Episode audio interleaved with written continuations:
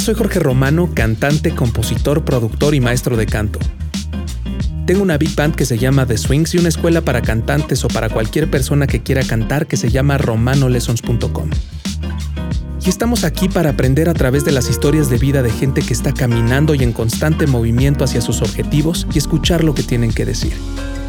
Si Yahamba es mi lema, y si estás desesperado o desesperada porque las cosas no han salido como lo tenías pensado y te preocupa lo que pasó ayer, lo que pasó hoy o lo que va a pasar mañana, te invito a que te relajes y abras tus sentidos y que te acuerdes que Roma no se hizo en un día. La resiliencia es la capacidad que tiene el ser humano para readaptarse y para cambiar frente a algún episodio adverso eh, dentro de su vida. Es cómo se transforma y cómo se regenera frente a ese episodio. La Real Academia Española define a la resiliencia como la capacidad de adaptación de un ser vivo frente a un agente perturbador o un estado o situación adversos. Es la capacidad también de un material, mecanismo o sistema para recuperar su estado inicial cuando ha cesado la perturbación a la que había estado sometido. Esa es la resiliencia y creo que es un término ¿no? y una capacidad que como seres humanos eh, del 2020 tenemos que empezar a desarrollar. Estamos en un mundo lleno de violencia, estamos en un mundo lleno de cambios, estamos en un mundo lleno de perturbaciones y justamente eh, esta pandemia es como el cherry on top. ¿No? Es eso que corona este, este, este estado en el, que, en el que estamos y en el que tenemos que sanar y del cual nos tenemos que curar. Cada uno tiene que hacer su chamba, cada quien tiene que trabajar justamente en las cosas que más le han afectado para poder salir adelante y para poder trabajar hacia el mundo, hacia la humanidad, hacia la naturaleza, para hacer de este entorno en el que estamos un mejor, mejor lugar. Y justamente quiero hablarles un poco de eso, ¿no? Lo único que, tenemos es el, cambio, es la constante. Eh, lo único que tenemos es eh, las decisiones que tomemos frente a ese cambio y cómo enfrentemos al cambio, cómo nos readaptemos y cómo nos reconstruyamos. Y entonces, eh, justamente quiero hablarles de eso. Di positivo a la prueba de COVID. Eh, di positivo a la prueba de COVID y ahora es una más de las adversidades que se han presentado en mi vida. Quiero decir que el año 2020, como se los he platicado eh, en mi episodio 1, ha sido un año muy interesante, pero sí, obviamente todo esto que ha, estado pasando, tanto a mí como a todos ustedes, eh, nos han cambiado muchísimo, muchísimo y soy una persona abismalmente diferente del que era cuando recibí el 2020 en Times Square en Nueva York sin imaginarme todo esto que iba a pasar. Pues bueno, eh, quiero decirles que justo eh, hace una semana me encontraba haciendo el episodio de bienvenida para todos ustedes y desde ese episodio de bienvenida yo ya me sentía bastante, bastante mal. Eh, si pueden notar también en el episodio 1, eh, donde entrevisto a Facundo, no durante la entrevista, pero sí en la introducción, ya tenía eh, bastante congestión nasal y me oía muy ponchado. Me tomó bastante tiempo poderlo grabar la introducción porque, porque justamente decía, Dios mío, este, ¿quién va a querer escuchar esto si parece que, que estoy este, sin energía? ¿no? Entonces, bueno, saqué el foie y ahí estuvo. Lo mismo saqué el FUA para ese episodio de bienvenida y lo mismo estoy sacando el FUA en este momento porque creo que es el momento adecuado de platicar sobre algo que me está pasando y sobre algo que le está pasando al mundo. Eh, voy a hablar sobre mi perspectiva, voy a hablar sobre mi lado y sobre cómo a mí me dio coronavirus y cómo he vivido el virus. Algo que también he aprendido en estos días es que mucha gente vive el COVID de formas muy diferentes, que hay formas muy distintas de enfrentarse al virus, hay formas muy distintas de haberse contagiado y hay formas muy distintas de sentirse, desde no sentir absolutamente nada y a lo mejor haber tenido un solo dolor de cabeza hasta, como ya lo sabemos, la muerte. Eh, me he dado cuenta que hay muchísima información corriendo por ahí, que es información que nos sugestiona, que es información que a lo mejor no nos ayuda al 100%, y hay otra información que creo que más bien nos mal informa y nos maleduca. Entonces, parte de lo que pretendo hacer aquí también, aparte de contar mi historia, es eh, decirles un poco o darles un poco de guía según mi punto de vista, como una referencia únicamente eh, de qué o cómo podemos ver este virus. Y recordarles que evidentemente cada decisión que tomen es la decisión que estuvo en sus manos y ustedes son responsables de cada una de sus acciones. Eh, el día martes de la semana pasada, eh, mi novia Brenda, con quien vivo, me habla por teléfono y me dice que se empezó a sentir mal y que le dolía la cabeza y que le dolía la garganta. Eh, que tenía un poco de dolor y que si había oportunidad de ir por ella porque se sentía muy mal. Eh, fui por ella y bueno, curioso, no se sintió mal durante el día. Fue como, me está doliendo la cabeza ahorita y me duele la garganta. No sé qué sea, mejor ven por mí antes de que otra cosa pase. Fui por ella, la recogí y finalmente en el trabajo en el que ella está, ha estado yendo eh, no ella por querer, sino porque así ha sido el protocolo desde el día uno de, la pandemia, ¿no? Eh, ha ido, ella ha tomado absolutamente todas las medidas. Eh, de hecho, me ha comentado que casi intenta no ir al baño para no enfrentarse a un escenario de exposición. X. estábamos aquí en la casa. Me empezó a decir que se sentía mal yo pensé que era estrés, yo pensé que ella estaba estresada por el trabajo, había tenido unas dos o tres semanas de muchísimo, muchísimo trabajo y para mí fue lógico pensar que era estrés, pero tomamos las medidas pertinentes y el día miércoles decidió faltar al trabajo porque evidentemente era lo responsable mientras sabía si se le iban los síntomas o se le acrecentaban los síntomas. Y pues bueno, eh, justamente estuvo eh, de alguna forma eh, tranquila durante ese día, no tuvo muchos síntomas y yo al momento de hacer mi clase canto, ya saben que tengo mis talleres de Zoom eh, martes, miércoles y jueves, al estar en mi taller del miércoles, em, en la noche, eh, justo como por ahí de las 8 de la noche empecé a sentirme demasiado cansado, desorientado, mareado y decir como ya quiero que esto acabe porque no sé qué me esté pasando. Finalmente les di la clase obviamente completa y, como me empecé a sentir mal ahí, no tuve que cancelarla, por decirlo de alguna manera. Eh, y de hecho no he cancelado ninguna clase hasta ahora. Eh, finalmente eh, me fui a, tomar un té, me fui a tomar algo para el dolor de cabeza y me empezó a doler la garganta. El jueves, que fue el día que grabé el episodio de Bienvenida, ya me sentía bastante mal. Me sentía con dolor de garganta, me sentía con dolor de cabeza, me sentía con la nariz un poco congestionada, sin moco, y me sentía sumamente cansado. Ese era lo principal, me sentía sumamente cansado. Eh, finalmente, eh, terminé de grabar eso, hablé con Brenda, Brenda obviamente tampoco fue al trabajo ese día, eh, y le dije que lo más probable es que teníamos coronavirus cuando a la hora de la comida ya encontramos el síntoma de que no teníamos ni sentido del gusto ni sentido del olfato. Fue muy muy rápido, Brenda empezó sin que le supieran las cosas y yo empecé sin poder oler las cosas. Eh, pues nada, no nos alarmamos, intentamos estar tranquilos, intentamos saber que estábamos en un buen momento, que estábamos juntos y que teníamos el apoyo de nuestros amigos y de nuestras, nuestras familias, ¿no? Entonces, eh, pues nada, nos pusimos a investigar cuáles eran los, los, laboratorios adecuados para podernos hacer la prueba, cuál era la prueba adecuada y empezar a hablar con muchísimos doctores. Desde el doctor del seguro, del seguro médico de gastos mayores, eh, todos los servicios que tenemos con nuestro seguro, eh, hasta médicos personales que conocemos y gente de nuestra eterna confianza. Y ahí viene como el, inciso A de, lo que quiero destacar y agradecerle obviamente al doctor Moreno quien ha llevado nuestro caso este, y ha estado al pendiente más que como un doctor, como un amigo, como un ser humano y un, familiar de nosotros. Eh, eh, justamente entender que el doctor es nuestro aliado en este momento, que el doctor va mucho más allá, o la doctora, vaya, me refiero a ese ente de salud, eh, va mucho más allá de una persona haciendo su chamba. Es alguien que genuinamente, por lo que he visto, se preocupa por nuestro bienestar, se preocupa porque estemos bien y se preocupa no nada más por nuestro bienestar, sino por el bienestar de todos los demás. Eh, de todos los demás, ¿y por qué digo esto? Porque justamente nos dijo, ni de relajo, eh, en tres semanas va a entrar absolutamente nadie a su casa. O sea, no nada más estaba preocupado por nosotros, sino estaba preocupado porque esto no creciera. preocupación que obviamente eh, compartimos, ¿no? Es algo que, tenemos conciencia y es una preocupación que compartimos todos.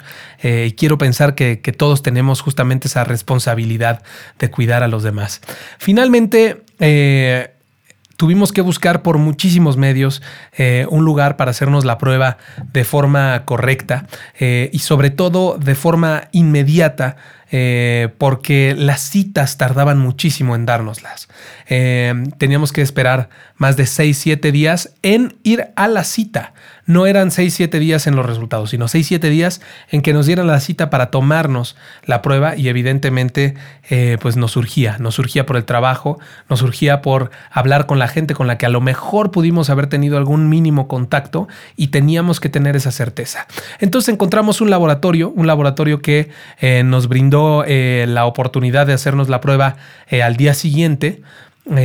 hicimos la prueba al día siguiente y fue una cosa bastante curiosa. Eh, llegamos, nos la hicieron en el coche, no tuvimos que bajarnos del coche eh, y con muchas medidas de seguridad, la gente con su distancia y vestidos como astronautas casi casi, eh, nos, ya tenían nuestros datos, ya estaba todo pagado, no lo habíamos pagado ahí, lo habíamos pagado todo un día antes. y comentarles, la prueba nos costó 3.400 pesos. encontramos pruebas como desde 2.500 pesos hasta 8.000 pesos. Eh, creíamos que teníamos que hacer un balance entre efectividad, eh, obviamente confianza, en que nos brindara la confianza adecuada el laboratorio, pero también eh, que se ajustara nuestra cartera, porque esto evidentemente lo estamos cubriendo cada quien de nuestra bolsa, ¿no? Tanto Brenda como yo lo estamos sacando de nuestra bolsa y este y a pesar de que tenemos un seguro de gastos médicos mayores, pues tenemos que llenar el deducible para que se empiece a cubrir, ¿no? Y espero toco madera, eh, no llegar a ese punto, eh, por lo menos no durante nada que tenga que ver con la pandemia ni nada que tenga que ver en los próximos 40 años. Entonces, eh, pues nada, vamos ahí, nos reciben todos muy amables. La verdad la gente estaba como muy tranquila, los trabajadores muy tranquilos y nos pidieron que recostáramos un poco el asiento, que echáramos la frente hacia el techo un poco, ¿no? Para que eh, se fuera la cabeza un poco hacia atrás y nos eh, presentaron eh, todo el, el, aparaterío con el cual nos iban a hacer la prueba y eso consistía de dos hisopos, dos Q-tips gigantes, ¿no? Que yo calculo que han de haber sido como de unos 20 centímetros. Y pues ya, eh, meten el hisopo hasta el fondo de la nariz, hasta el fondo de la nariz. Meten, yo creo que eh, un 85% el hisopo. Y al llegar al fondo, lo giran como si fuera un desarmador, haz de cuenta, para eh, tener lo más posible y lo más viable la prueba de tu mucosidad. Después lo sacan y te meten el mismo hisopo por la otra fosa nasal hasta el fondo, hasta tocar la faringe y es una sensación realmente desagradable, incómoda, aunque tengo que decir que no es una sensación de dolor. A mí no me dolió en lo más mínimo, sí me causó demasiada molestia, me lloraron los ojos, tosí, pero no quiero decir que esto haya sido dolor. Eh, sentí que los oídos eh, tenían mucha presión, que mi frente tenía mucha presión, pero no sentí un dolor como tal. No fue algo que, me generara eh, una sensación de querer repudiar el, momento y, y, decir como basta, ¿no? Entonces creo que fue bastante aguantable y obviamente mi mujer, que es la más valiente de casa, ¿no? Brenda no se inmutó, no le salió ni una lágrima, ni tosió, ni nada. Entonces me pareció muy valiente de su parte y, pues bueno, eh, yo sí, yo sí tuve bastantes lágrimas. Les digo, no eran de dolor, era como la reacción de mi cuerpo frente a ese otro cuerpo extraño este, dentro de mí y pues ya. Eh, después sacan otro otro hisopo eh, de la misma longitud y raspan la parte baja de la lengua eh, y la campanilla y los alrededores de la campanilla. Para después eh, ponerlos en un líquido, ¿no? en una solución y terminarlo. Fue una duración aproximadamente como de 3 minutos, 4 minutos y ya estaba listo. Entonces estuvimos menos de 10 minutos en el estacionamiento del laboratorio. En conjunto con nosotros habían eh, creo que aproximadamente unos ocho coches, una cosa así. Entonces, no sé, sacamos el cálculo que hacían aproximadamente 70 pruebas por hora, una cosa así, más menos, eh, porque no duró más de cinco minutos nuestra prueba. Eh, y había una fila enorme y demás. Nos vamos y ahí fue cuando realmente nos empezamos a sentir mal. Empezamos a sentirnos mal y algo que quiero comentarles es que creo que el coronavirus es una enfermedad que, que no nada más afecta a tu sistema respiratorio, sino que afecta a tu sistema emocional, afecta a tu sistema de equilibrio eh, emocional y definitivamente que te empieza a causar ansiedades, te empieza a causar eh, esta idea de no saber si es tu mente o eres realmente tú quien se está sintiendo mal, eh, entonces te empieza a dar como una incertidumbre muy incómoda porque, porque no sabes casi casi si expresar tu malestar o quedártelo eh, hasta que llegue la prueba. En fin, es muy incómodo, pero sobre todo lo que destaco es este, este golpe que nos dio el coronavirus, y me atrevo a hablar también por Brenda, que nos tira en la cama sin podernos mover durante viernes en la tarde, viernes en la tarde, sábado, domingo, lunes, martes. Eh, nos tiró en la cama. Nos mantuvo en la cama, estuvimos en pijama todo el día, nos bañábamos. Quiero decir que el baño con coronavirus es uno de los remedios que de verdad más me levantaron. Eh, no podía estar sin bañarme y bañarme me daba un boost. No tengo ni la más remota idea por qué, pero de verdad que cambiaba considerablemente mi estado de ánimo después de bañarme. Bueno, eh, estuvimos esos cuatro o cinco días tumbados en la cama, mi sensación un poco era de tener una gran gripa y aparte una gran cruda. Entonces me sentía bastante crudo, me sentía como si me hubiera puesto una super fiesta, ¿no? Eh, eh, me, hormigueaban un poco las manos, eh, tenía náuseas, de hecho el lunes vomité toda la noche, no pude dormir, pero pero bueno, lo empecé a tomar así, como si fuera literal una cruda en donde me iba a sentir mejor y ya. Las noches han sido complicadas. Hemos pasado noches en donde justo eh, antes de que nos dieran el resultado, eh, yo escuché a Brenda teniendo como apneas eh, en la noche y me sentía bastante preocupado. No sabía si era realmente una apnea o era cuestión del coronavirus y su respiración no era la habitual. Em, se lo comenté al doctor y me dijo que estaba bien siempre y cuando obviamente siguiera respirando y, estarnos checando y monitoreándonos, ¿no? El tema de la tos es algo sumamente importante y el tema de eh, la fiebre es algo bien importante. Entonces nos empezamos a sentir así. Eh, yo esa primera noche no dormí por estar como cuidando a Brenda, después caí rendido y después en la noche, por ejemplo, del lunes no dormí nada entre el tema de sentir que no podía respirar. Eh, mi sensación era que al momento de exhalar me faltaba el aire. No era como que al momento de inhalar, inhalaba y, podía este, inhalar bien, por decirlo de alguna forma, pero al momento de exhalar sentía que no me había llenado de aire suficiente y tenía que inhalar de vuelta. Y esa noche y estar con eso todo el tiempo me empezó a causar demasiados problemas, eh, pues justamente eh, emocionales, ¿no? Y es parte de lo que quiero compartir. Eh, lo podemos superar, o sea, es algo que, que eventualmente me puse a pensar, me puse a, a escuchar a mi cuerpo, me puse a escuchar a mi respiración, me puse a entender qué era lo que estaba pasando y empezar a tener objetividad dentro de lo que cabía. Empecé a saber que mi mente también me estaba jugando este tema de, ansiedad, que mi mente también me quería dar como que un ataque de pánico, entonces traje al ataque de pánico al lado de mí.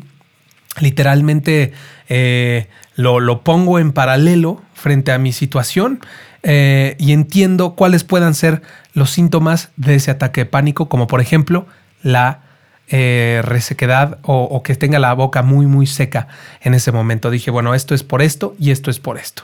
Me empecé a calmar, a calmar, respiré y entendí justamente algo que les he compartido mucho, ¿no?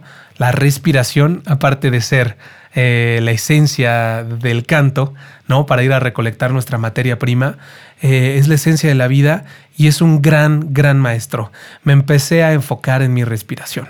Me empecé a enfocar, a concentrarme en eso, a saber que todo estaba bien, a saber que tenía coronavirus y que no estaba al 100% sano, pero que no estaba pasando nada. Entonces esa noche tan complicada que pasé, la pude controlar y tuve una resiliencia frente a ese momento, ¿no? Fui resiliente frente a ese momento tan complicado eh, en donde no sabía si hablarle al doctor, si ir al hospital, si lo que fuera. Obviamente desperté a Brenda, se despertó cuando iba a devolver al baño y pues bueno, este, sabía que contaba con ella. Finalmente eh, nos encontramos aquí a una semana y dos días de haber empezado con los síntomas Estoy a una semana y dos días de haberme empezado a sentir mal y a una semana exactamente de habernos hecho una prueba. Llevamos cinco días con el resultado positivo y estamos relativamente bien. Hoy es el día que mejor me siento. Todavía no he recuperado eh, el olfato, todavía no he recuperado como mi capacidad de respirar al 100%, no siento que esté al 100%, pero eh, creo que ya me he acostumbrado un poco a todo esto, cómo se siente y cómo estoy. Eh, quiero hablar también sobre algo bien importante que son como estos mitos que he estado como viendo en diferente gente. Tengo muchos amigos que afortunadamente tienen el poder de la influencia eh, en las masas, amigos de muchos tipos, y me he dado cuenta que algunos han pasado una buena estafeta de información y otros no tanto. Y sin irme como, como algo muy profundo, quiero decirles que si por algo se sienten mal, que si tienen síntomas de coronavirus, lo primero que tienen que hacer es no salir y no ver a absolutamente nadie. ¿Y qué es un síntoma de coronavirus? Puede ser un dolor de cabeza, un dolor de cabeza particular. ¿Sí me explico? Con un dolor de cabeza es suficiente. Eh, algo que, quiero comentarles es que la prueba y la única prueba que realmente te puede decir si eres positivo o negativo al coronavirus es la isoponasofaringia. ¿sí? Esa es la prueba en la cual están en contacto directo con el ADN del virus y lo que analizan es el ADN del virus.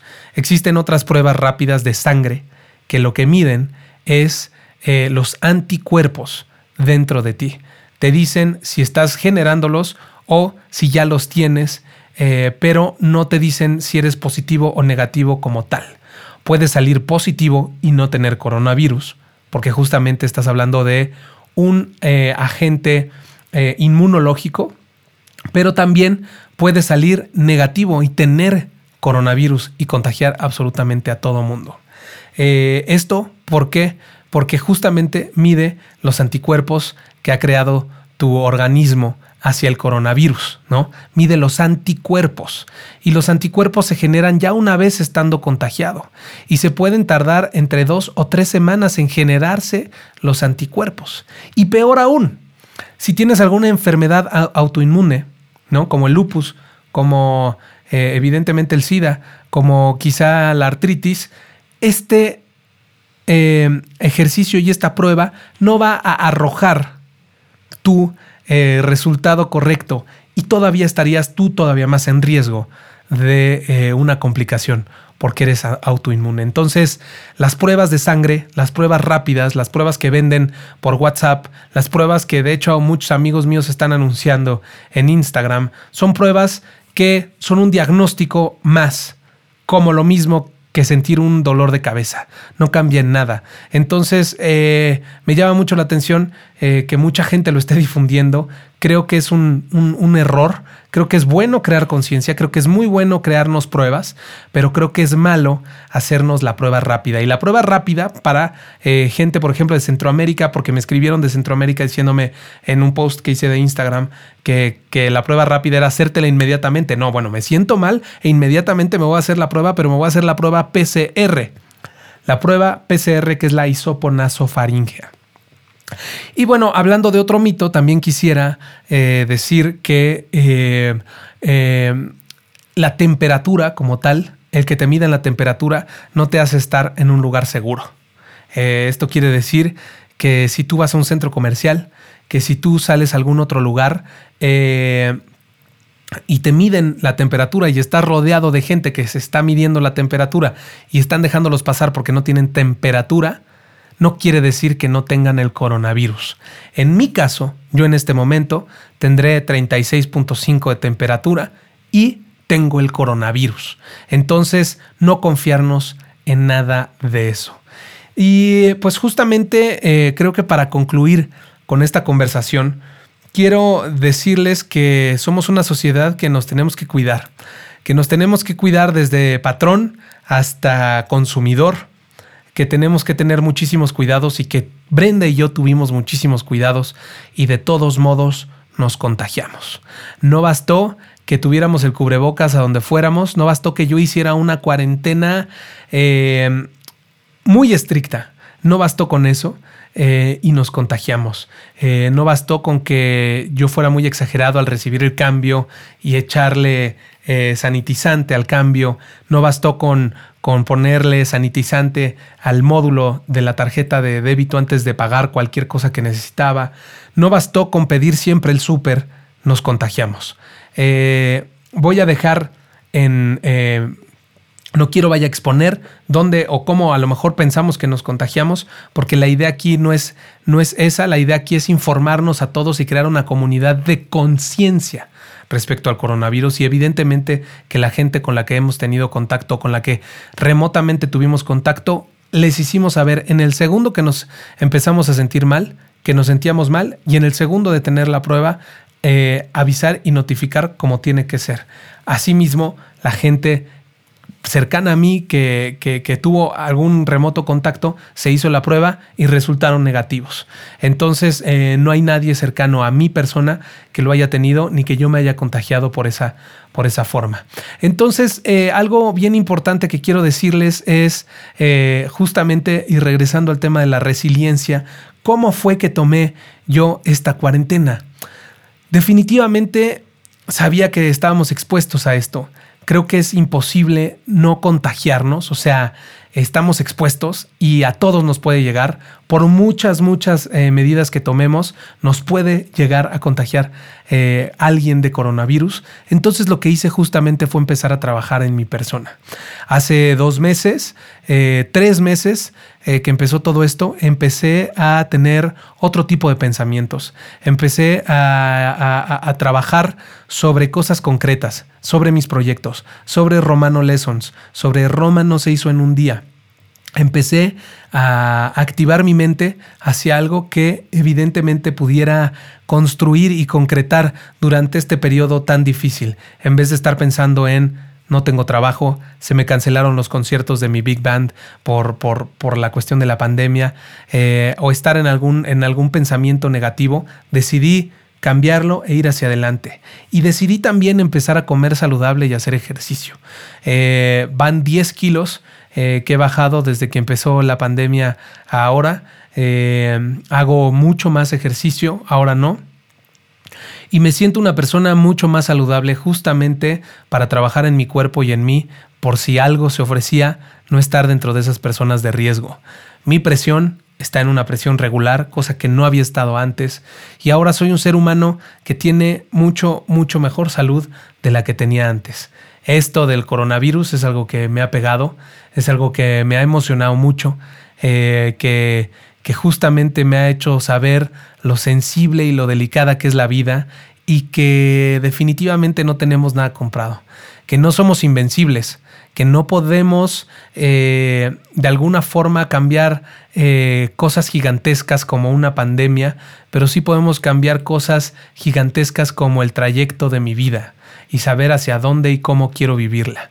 Y esa es la decisión primera que tomé, sabiendo que podía perfectamente contagiarme de coronavirus.